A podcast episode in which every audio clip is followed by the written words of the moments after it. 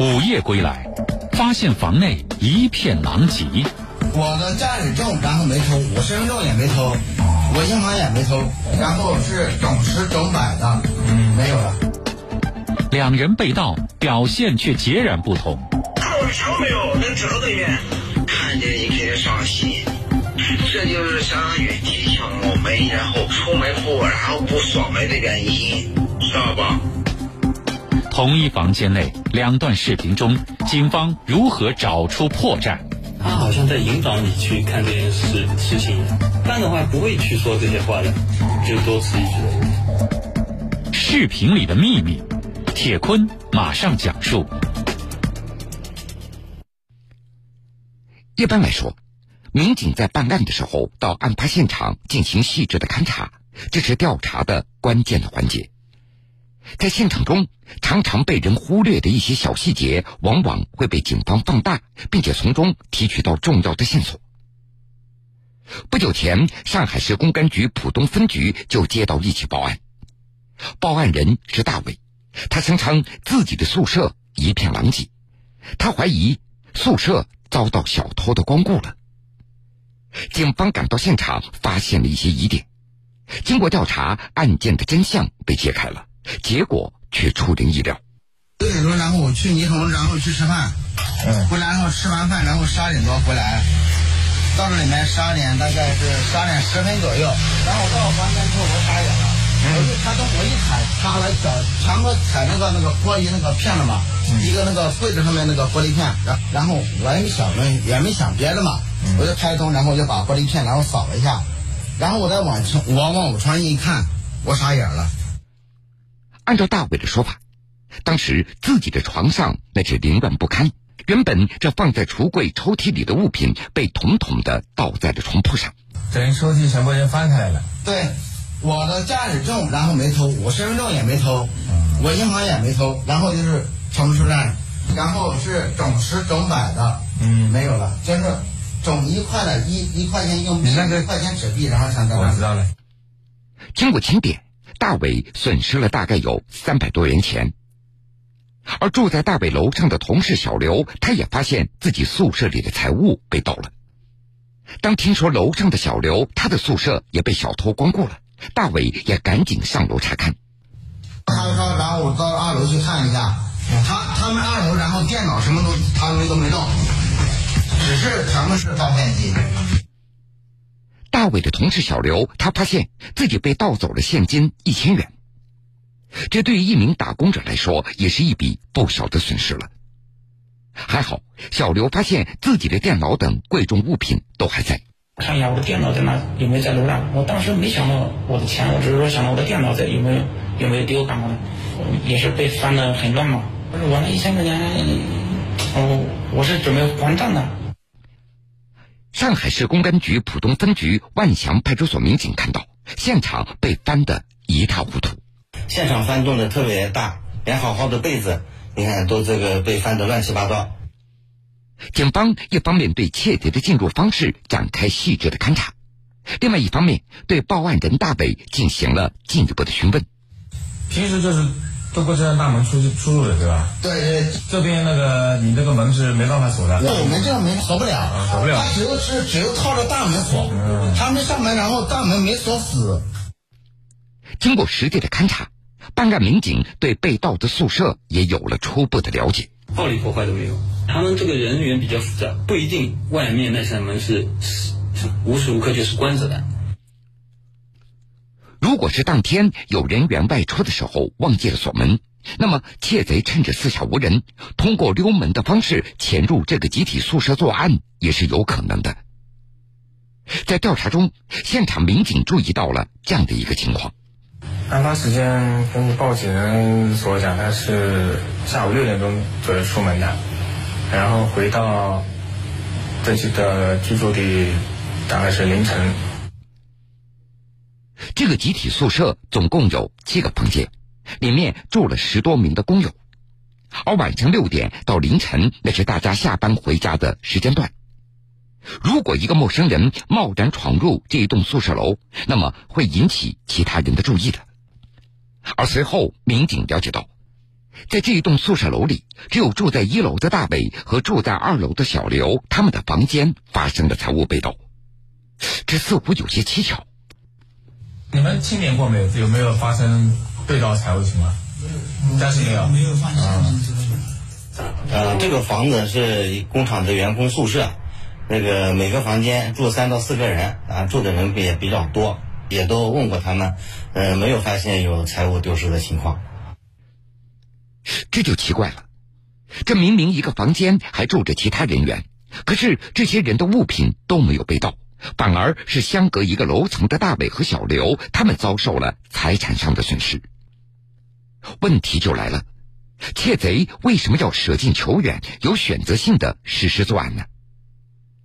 而更有些不寻常的是，明明两间被盗房间内有价值更高的笔记本电脑，而且电脑还放在非常显眼的位置。窃贼并没有拿走，而是花费更多的时间四处翻箱倒柜。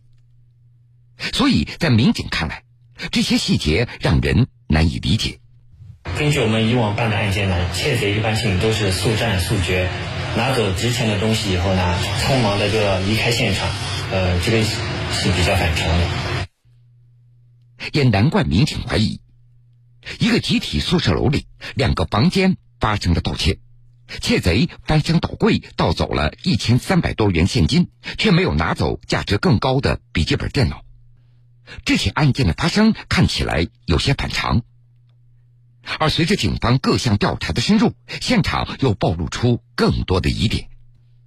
民警在对现场的勘查中发现，二楼小刘宿舍床头木架上洗漱用品的摆放明显有些异样。呃，摆了很多。洗发水啊，洗头膏什么的嘛，那些洗发水、洗头膏就是全部被就是弄倒了，上面没什么值钱的东西了。木架上，洗发水、沐浴露、牙刷、杯子等等这些物品早就是东倒西歪了，被翻动的十分凌乱。很明显，这些物品并不值钱。那么，窃贼为什么要花这么大的功夫翻动这些物品呢？呃，有可能呢，就是故意造造这个现场的，因为。洗发露和那个你把它弄到是没有原因的了，这一点也提示了我们。每个案子呢都是有它的规律的，而我们要做的就是发现每个案子之中的不同，找出它其中的一个呃突破口。小刘告诉民警，当天他上的是晚班，当时是大伟首先发现宿舍遭贼，并且立刻在微信群里发了一条消息。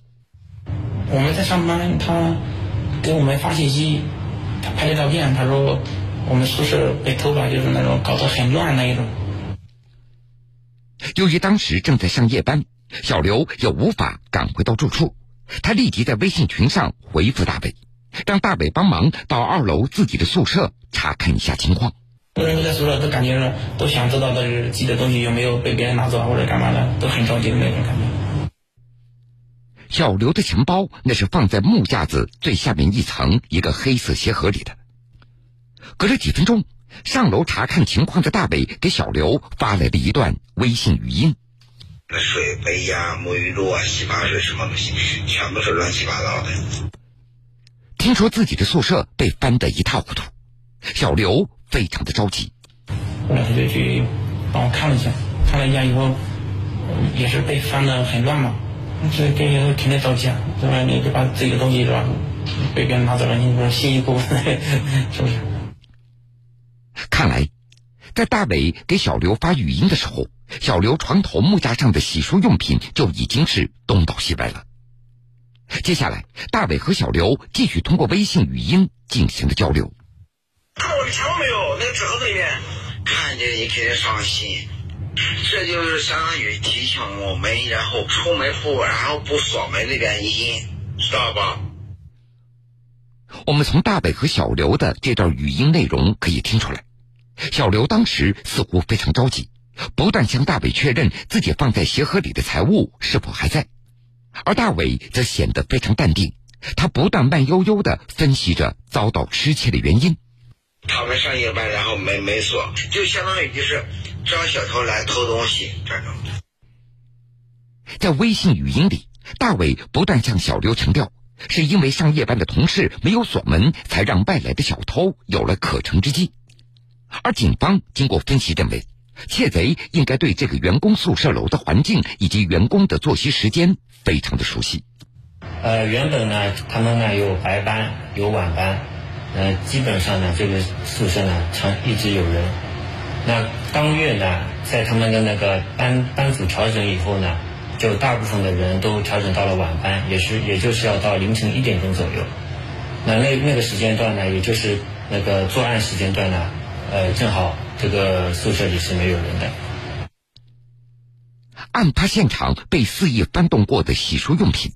报案人微信发来的现场状况，都让办案民警在心中不免打上一个问号。这也成为一个调查的方向。另外，两位被害人的反应同样也引起民警的注意。自己的财物遭到失窃以后，为什么一个人焦虑，一个人淡定呢？还有，窃贼选择的作案时间是比较容易让人察觉的时间段。窃贼能够有选择性的选择两个房间作案，那么他很有可能十分清楚这两个房间内的人员的活动的情况。通过调阅外围的监控，民警也的确没有发现外来可疑人员进出过这栋宿舍楼。当时的监控我们也看了一会儿，就是路边那个顶头那边有个监控呢，是正好照了一条马路，那边前后几个小时我们也也看了一下，基本上就是没人出入，偏偏内道一点吧。通过人员的回访，警方掌握到一条线索：事发当晚在宿舍的只有一名工友的妻子。这位工友的妻子呢，是跟着她的丈夫来到上海打工的，而她自己呢是没有工作的。那么，在案发的时间段里，二楼工友的这个妻子是否有可能自由进出大伟和小刘的房间呢？当天啊，我们对他进行了询问，他反映呢，他也从来没有进过这两个人的房间，也没有去过一楼这个地方，因为当天也没有其他的人可以证明。他所说的这些话，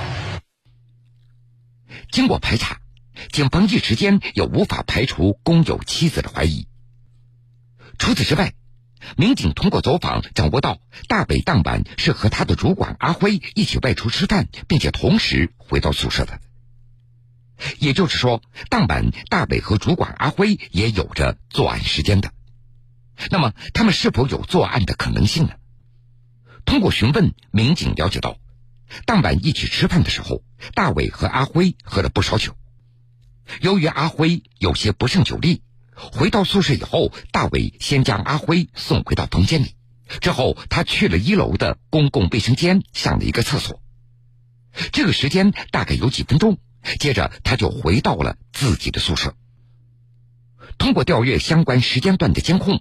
民警也的确找到了大伟和阿辉两人的身影。监控视频显示，二零一九年七月十四号凌晨零点二十二分，一辆白色网约车停在了宿舍楼对面的马路上。随后，从车上下来两名男子，其中一名走在后面、脚步有些打飘的男子，就是大伟的主管阿辉。只见大伟下车以后，两人一起走进了宿舍。民警从监控当中可以看出，主管阿辉确实看上去有些喝多了。是那个大伟扶扶着主管回到他的房间以后呢，后续我们也没法确定。在警方的初步的排查中，案发时间段在现场的人员一时间都还无法排除作案的嫌疑，而报案人大伟的一些表现也令民警感觉到有些费解。一般性的被报案人损失了钱财以后呢，都会比较急，就算是一点点小钱呢，他也肯定是比较着急的。他的表现呢，就表现的异于常人的镇定，对，所以我们判断呢，他非常的有可疑。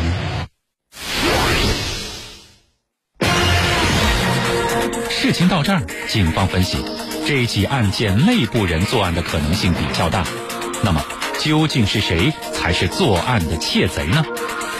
除了现场的状况暴露出了很多的疑点之外，民警又从报案人大伟在微信群里所发的视频内容中发现了破绽。视频里的秘密铁坤继续讲述。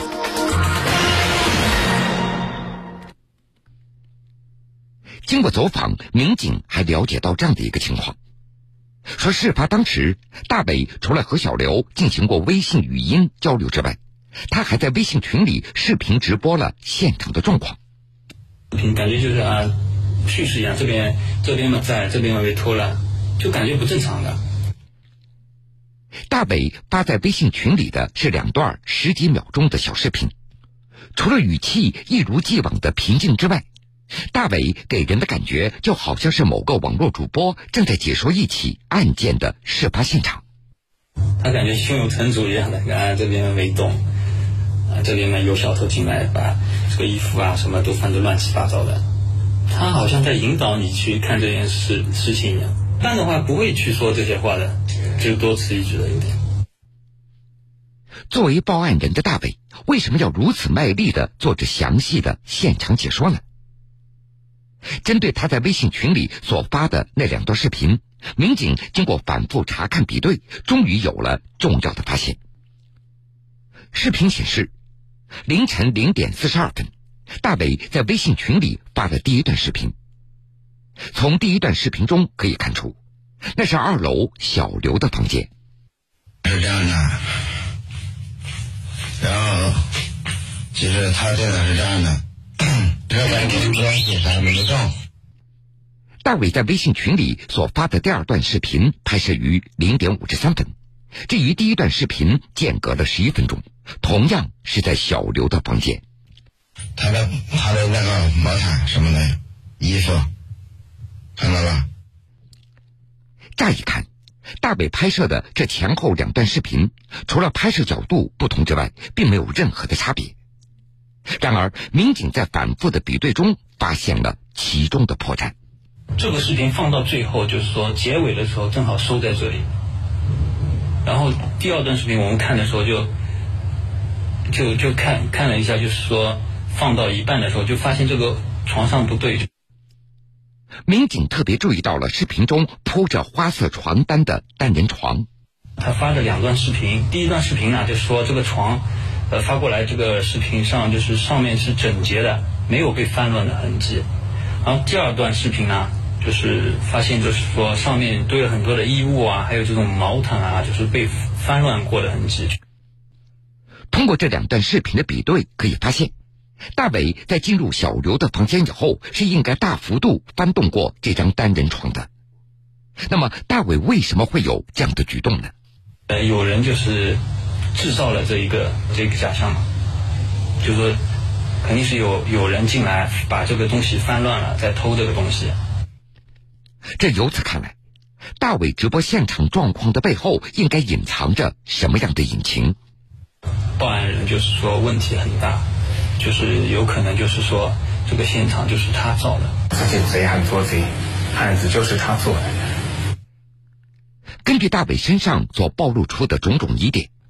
民警随后一把将他传唤到派出所，进一步展开有针对性的讯问。一开始他有出现过抗争，在证据面前，他最后还是如实供述了自己的犯罪行为。面对警方的讯问，大伟他越来越无法自圆其说了，最终交代七月十四号凌晨进入工友小刘房间实施盗窃的全部犯罪事实。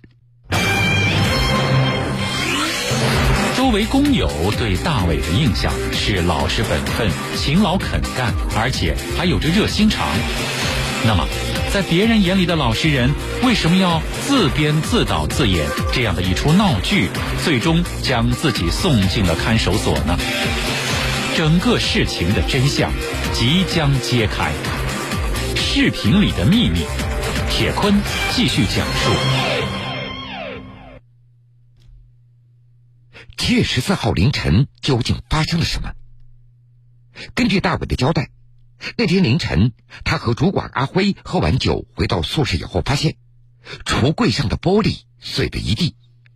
是认为 是遭贼的嘛？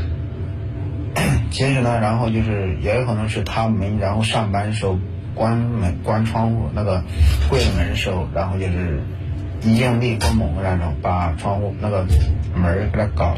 那个上玻璃搞碎掉了，或者呢就是，嗯，无意中碰到或什么东西。此时，大伟他突发奇想，将地面上的碎玻璃拍了一张照片发到宿舍的微信群里，并且向工友谎称自己的财物被盗了。喝了酒，然后就这样晕晕乎乎的，就想出来这种事情了。让大伟没有想到的是，看到微信，工友小刘第一时间在微信里回复了他。他跟他跟我说，然后钱在哪里？如果说他不跟我说他的钱在哪里的话，也不会发生这种事情。见了钱，然后就是见钱眼开那种起了贼心，然后就是做出来这种事。就这样，为了掩饰自己的盗窃行为，大伟竟然自作聪明，刻意设计了一出直播现场状况的闹剧。嗯，就是瞒天过海，看能不能瞒过去那种。做出来这件事情，然后就是对自己、对这些朋友什么东西，然后欺骗他们嘛。如今，大伟亲自断送了同事之间的信任和友谊，他也将为自己不理智的行为付出惨重的代价。做人事是对不起他，他也不，他也不是人生。